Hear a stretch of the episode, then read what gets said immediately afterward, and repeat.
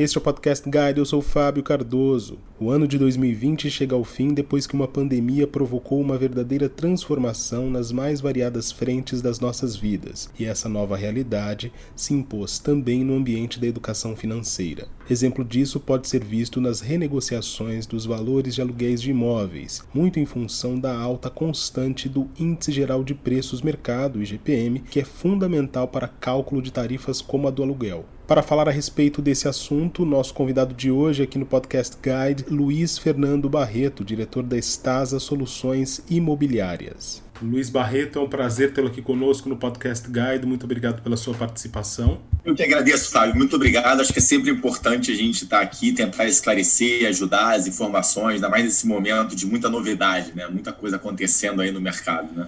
Uma dessas novidades, sem dúvida alguma, foi a escalada do IGPM. Para os nossos ouvintes que ainda não têm certa fluência em relação a isso, como que é feito esse cálculo? Então vamos lá, é importante. Nós temos dois indicadores que são os mais importantes, ou seja, os mais usados da economia, né? A gente pode dizer que hoje, que todo mundo escuta falar, que é o IGPM e o IPCA. O IPCA é um indicador que é feito com os preços ao consumidor, né? Ou seja, quanto que a, que a gente paga, quanto que eu gasto na minha cesta de produtos, quando eu vou comprar algum produto no supermercado, quando eu contrato algum serviço, quando eu pago meu aluguel, quando eu boto gasolina no carro. Então, isso é uma cesta do consumidor. O IGPM é um pouco diferente, né? O IGPM ele tem uma grande parcela dele ligado aos insumos industriais, aos insumos de construção civil, que são muito mais afetados por oscilações bruscas de commodities ou do próprio câmbio, né? Pandemia, que é um evento totalmente diferente que teve, o dólar subiu muito, é, algumas commodities o petróleo até caiu, mas algumas commodities de ferro, os metais subiram muito. Então, alguns preços na indústria sobem muito rápido. Então, o que acontece? Já acontece que a gente tem um descasamento, que o IGPM pega esse aumento de preços muito rápido, né? Ou seja, o preço do IGPM sobe muito rápido e esse preço demora a ser repassado ao consumidor. Então, a gente tem que o IGPM fica sempre bem mais alto que o IPCA. Então, acho que essa é a grande diferença. O IGPM pega muito mais rápido a inflação e ele sobe muito mais. Com a pandemia, o que aconteceu? Essa alta de preço, de preço foi muito brusca, né? Então a gente está pegando hoje uns valores de GPM acima de 20% acumulado nos últimos 12 meses, que é algum número que a gente não via há muitos anos no Brasil, né? Então assusta todo mundo, né? Eu acho que isso que é a, que é a grande diferença, né?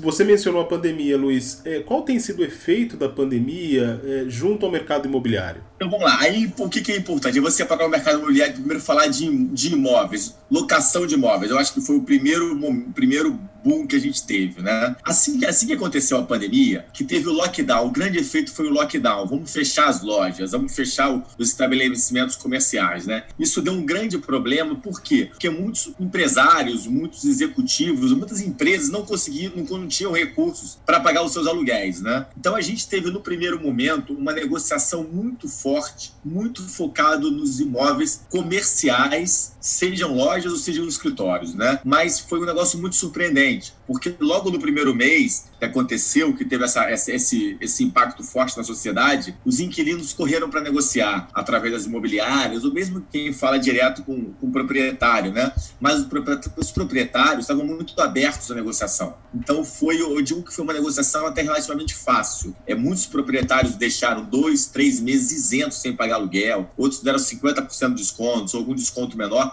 mas a negociação foi muito satisfatória. Então, se conseguiu, nos primeiros meses da pandemia, essa redução dos, dos aluguéis baseado muito nos comerciais, tanto loja quanto escritório, que foi um grande impacto. Residencial aconteceu? Lógico, porque tem as pessoas também perderam renda. Quando você perde renda, você não consegue pagar o seu aluguel, mas foi em menos quantidade. A gente teve um, um fluxo de pessoas entregando os seus imóveis, mudando para imóveis mais baratos, para imóveis menores, para bairros mais baratos, etc. Né? Coisas assim. Então teve esse movimento, mas muito mais tranquilo do que dos comerciais, que foi realmente uma correria. Né? Então acho que esse foi o grande impacto no começo da pandemia e que, falo, durou seis meses, de março a setembro ainda estava acontecendo isso. Né? Agora que começou a, a voltar, a dar uma melhorada. Né? A gente vai falar um pouco a respeito dessa mudança de de é, patamar e mesmo de mudança de localização de parte dos inquilinos. Só que antes eu queria que você é, me dissesse, contasse aqui para os nossos ouvintes como é que tem acontecido as negociações, quais foram os termos dessas negociações, se você pudesse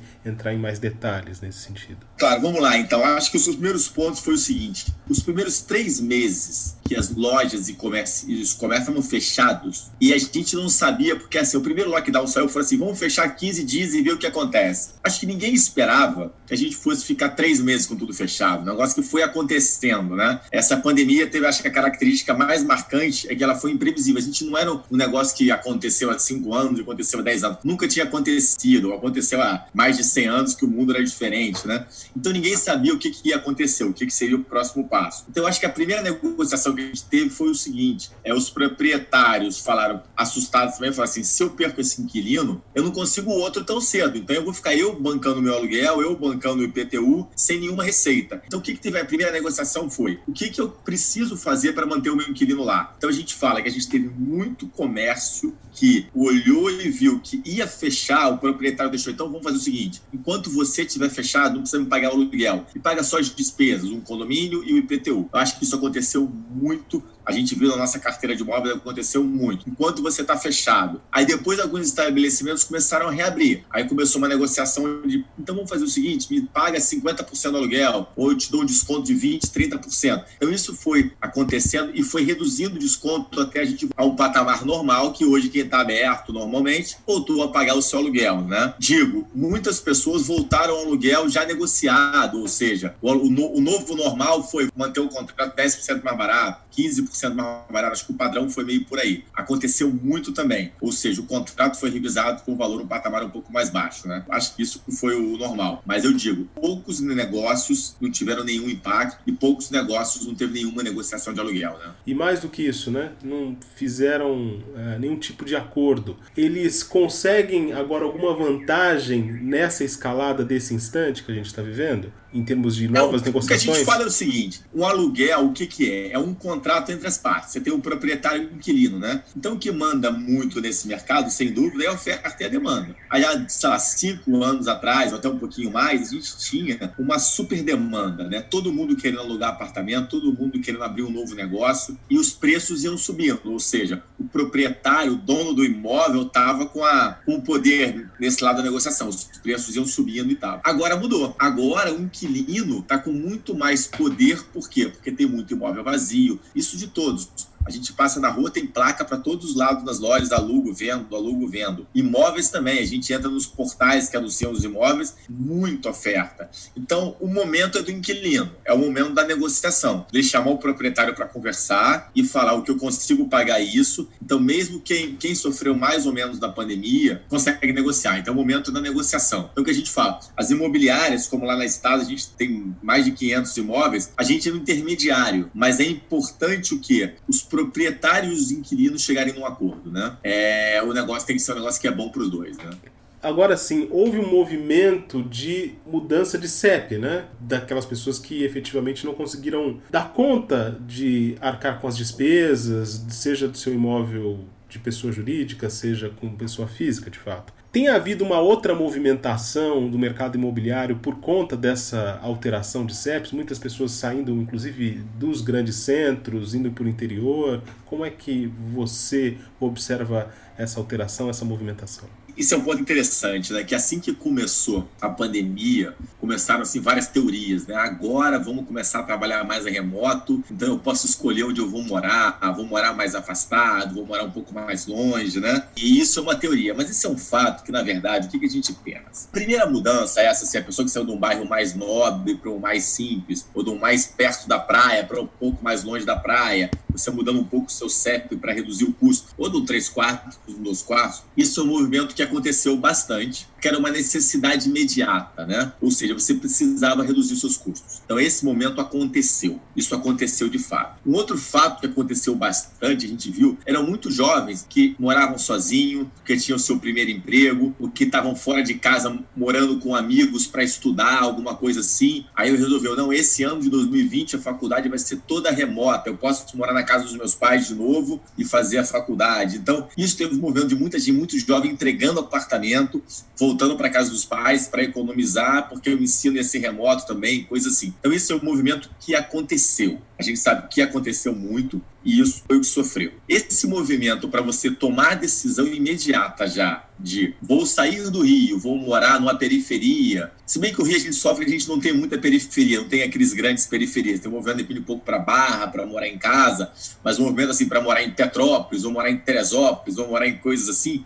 Isso a gente viu pouco ainda, uma mudança definitiva, porque eu acho que ninguém tem certeza do que vai acontecer. A gente sabe que a gente vai ser impactado e provavelmente não vamos mais trabalhar tão intensamente no escritório como antes. Mas daí você falar que você vai conseguir morar duas horas do Rio, porque não vai precisar vir no escritório nunca, isso é um negócio que então vamos ver o que vai acontecer, né? Então esse movimento a gente não viu é, de mudança definitiva. Mas o movimento interessante que teve é que esse ano o que, que explodiu de locação? Imóvel na serra, imóvel nas praias, para as pessoas que falam assim: meu filho não vai precisar ir para o colégio, vai ser aula. Eu vou trabalhar online, vou, vou ficar os próximos três meses morando em Búzios, ou morando na serra, ou morando alguma coisa assim, numa casa de praia, que é mais tranquilo pela internet, não importa onde está. Isso aconteceu muito. A gente teve uma procura muito forte, imóveis, vamos chamar assim, a gente brinca de segunda residência, né? A palavra, ou seja, imóvel de veraneio fora do veraneio. Isso foi muito comum. Aluguéis que ó, as pessoas alugavam 15 dias, negociando que eu quero alugar três meses aquela casa. Isso foi muito comum. Pessoas passando dois, três meses fora do Rio para seguir a vida normal, para ver o que acontece, né?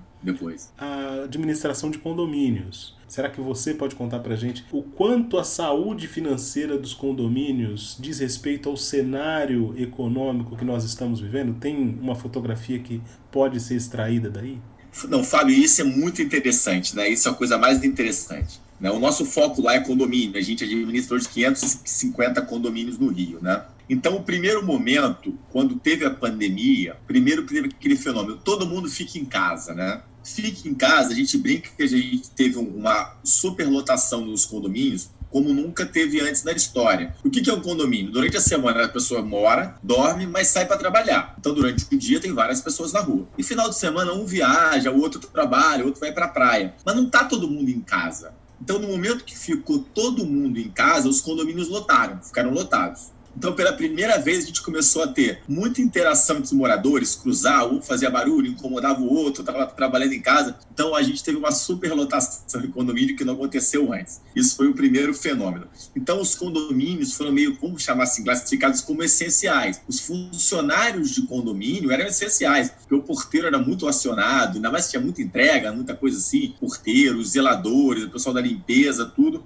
acontecendo, né? É o momento. E a gente imaginou que fosse ter muita inadimplência de pagar condomínio. Então, nesse cenário, o condomínio não pode deixar de pagar suas contas e ia ter inadimplência. A gente falou, nossa, vai dar um problema. É capaz da gente ter uma falta de recurso nos condomínios, que vão arrecadar menos. O condomínio é uma empresa que tem capital de giro, que tem uma reserva. Ele pega o dinheiro, paga as contas. Pega o dinheiro, paga as contas mês a mês. Teoricamente é isso. Não tem muita, muita diferença. Tipo, que fosse faltar dinheiro. Então, a gente se preparou para ajudar os condomínios, né? Como é que eu vou começar a ajudar ele no fluxo de caixa, o próprio administrador emprestar um dinheirinho, pagar uma conta, enquanto o morador atrasou o condomínio. A gente se preparou para isso. Mas aconteceu um fenômeno inverso, né? O que, que a gente diz? De março até setembro, a saúde financeira dos condomínios só melhorou. Por quê? Porque ao mesmo tempo que eles tiveram um pouco de inadimplência e arrecadaram menos, teve o lockdown que mandou fechar a área comum. Então não tinha piscina, não tinha play, não tinha nada, nenhuma área de lazer, não podia fazer festa. Então você economizou em limpeza, economizou nesses funcionários, economizou muito em luz nessas áreas comuns. Então algumas despesas do condomínio caíram muito. E a gente, condomínio tem uma característica, a gente tem muito funcionário idoso, né?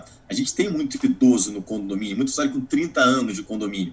Então, a recomendação era: tire essas pessoas do dia a dia, porque elas são grupo de risco. Quando o governo entrou com a, com a MP 936, que poderia suspender o contrato de trabalho, a gente fala que em torno de 15% dos funcionários dos condomínios foram afastados pela pandemia e entraram na MP de suspensão do contrato. Então, as despesas dos condomínios caíram muito com esses funcionários. Posso falar um número assim: os condomínios tiveram, por exemplo, 10% menos de arrecadação por inadimplência e 20% mais ou menos a menos de, de despesa por custos que caíram. Então os condomínios até deram uma poupada. Então eu falo assim, os condomínios estão saindo da pandemia com mais dinheiro do que entraram, né? Hoje eles têm uma poupancinha, né? Acho que um outro ponto interessante também do lockdown que também cortou custo é está proibido fazer qualquer obra, qualquer manutenção, qualquer pintura, qualquer coisa. E os condomínios fazem muito isso, não tem jeito, né? Então é uma despesa que caiu. Então eu falo que a saúde financeira dos condomínios, muito diferente do que a gente imaginava, foi pouco afetada com a pandemia, né?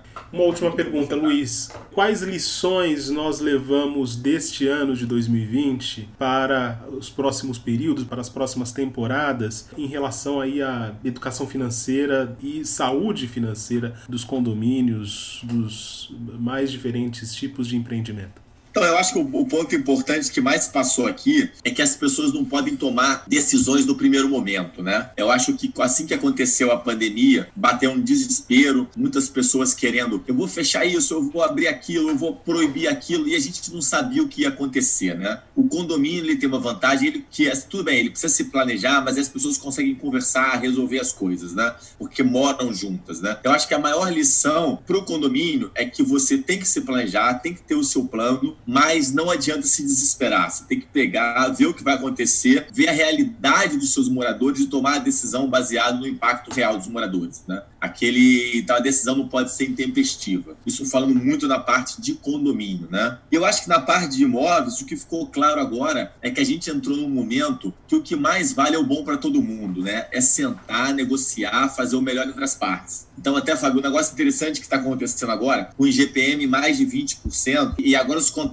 começaram a vencer um ano, porque o contrato é renovado uma vez por ano, ou seja, o, o contrato é reajustado uma vez por ano. E o indicador padrão há mais de 30 anos do mercado é você usar o IGPM. Eu diria que hoje mais de 90% dos contratos de aluguel são corrigidos no IGPM. Então, você chega no final do período de um ano, pô, vão aumentar em 22%. Ninguém consegue pagar isso. Mas nesse momento, mais importante do que eu falar, não, vamos mudar o indicador, é senta com o seu proprietário, negocia e fala assim, pô, vamos tentar esse ano não dar aumento, ou esse ano vamos usar só esse ano pelo IPCA. Não faz sentido gerar aquela briga de você querer, vamos trocar o indicador nesse momento, porque não dá para tomar uma decisão por um prazo longo por causa de um evento que aconteceu no meio da pandemia, que a gente espera que não aconteça outra, né? A gente espera que seja único, né? Luiz, muito obrigado pela sua participação, pela sua entrevista aqui ao Podcast Guide. Obrigado você, Fábio. Pô, então aí, qualquer coisa que precisar, essas mudanças, é só vai falar aí, a gente conversa e ajuda todo mundo aí.